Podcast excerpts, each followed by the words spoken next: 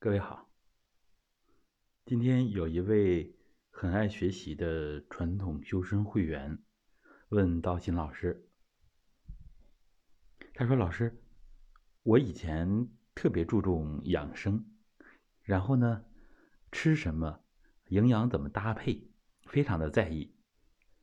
那么在跟您学了一段时间之后，现在怎么不那么在意这些吃的了呢？”这什么原因呢？是不是自己在退步了？当然，最后一个疑问是我感受到的啊，他需要一个客观的评价。那么为什么会这样啊？就是因为跟我们学习了完人之能学之后，学了直腿坐，学了这么多补气的功法，一方面。把元气补足了，那么对食物的要求就没有那么高了。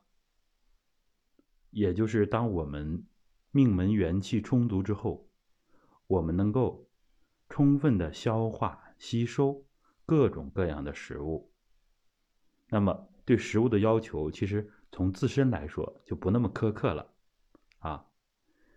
这个是一个方面，另一个方面就是。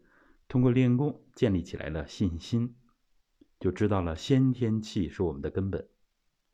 身体健康的好坏，包括方方面面的免疫力呀、自我修复能力呀，都在提升。那么呢，这个时候啊，自己内心就很充实，不需要更多的借助外力。所以为什么？几千年来，那么多的大德或者普通人都能够辟谷，就是因为他们能够直接的使用大自然的混元气。这个混元气，我们身体里边缺什么，它就补什么；需要什么，它就可以化生什么营养成分，包括物质，包括能量。所以呢，我们。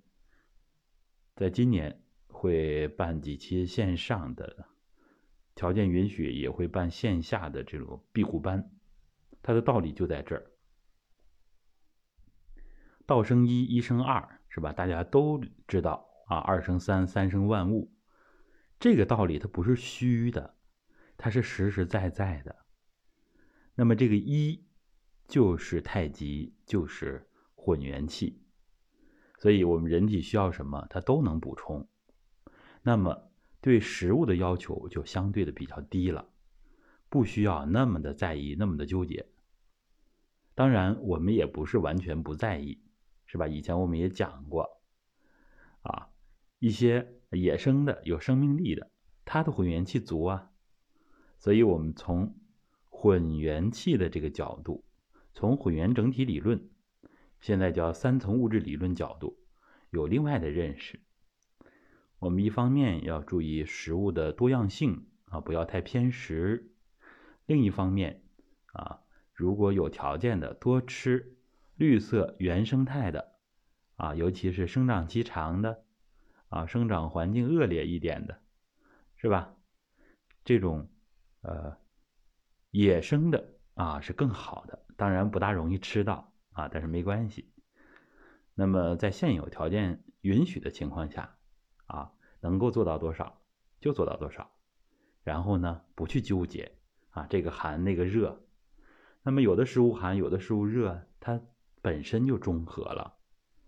我们需要的是五脏的平和，气机的中和，啊，所以食物的均衡。啊，不挑食，这个很重要啊，这个很重要。好，那么我们总结一下啊，就是很多人他的命名元气很弱，先天气很弱，所以仅仅从后天的饮食来着手，它有作用，这个作用太慢了，因为后所有后天的这个水谷精微是吧，食物。水、空气都需要先天气来同化它，所以我们先天气不足，消化、吸收、排泄各个环节都会有影响。啊，命门元气弱，脾胃就弱。啊，有的脾虚的很胖，有的脾胃弱特别瘦。练功呢，双向调节，不管哪种情况，气足了就正常了。所以，如果先天不足，从后天来补救是比较难的。所以练功是补先天元气，同时它也补后天气，所以我们叫混元气嘛。一练功，先天气、后天气一同来补，啊，所以就对食物我们就减少了依赖，减少了大家的纠结，啊。关于饮食的原则，大家可以听一听之前节目的内容，啊，我们不是不讲究，不是不讲究，而是合理的、适度的就可以了。比如说，不要过饥，不要过饱。不要过凉，不要过热，啊，其实这样就很不错了。好，希望传统修身能够帮助更多的人。如果想加入我们的公益群，可以微一下五七幺幺二八六七八。好的，谢谢大家。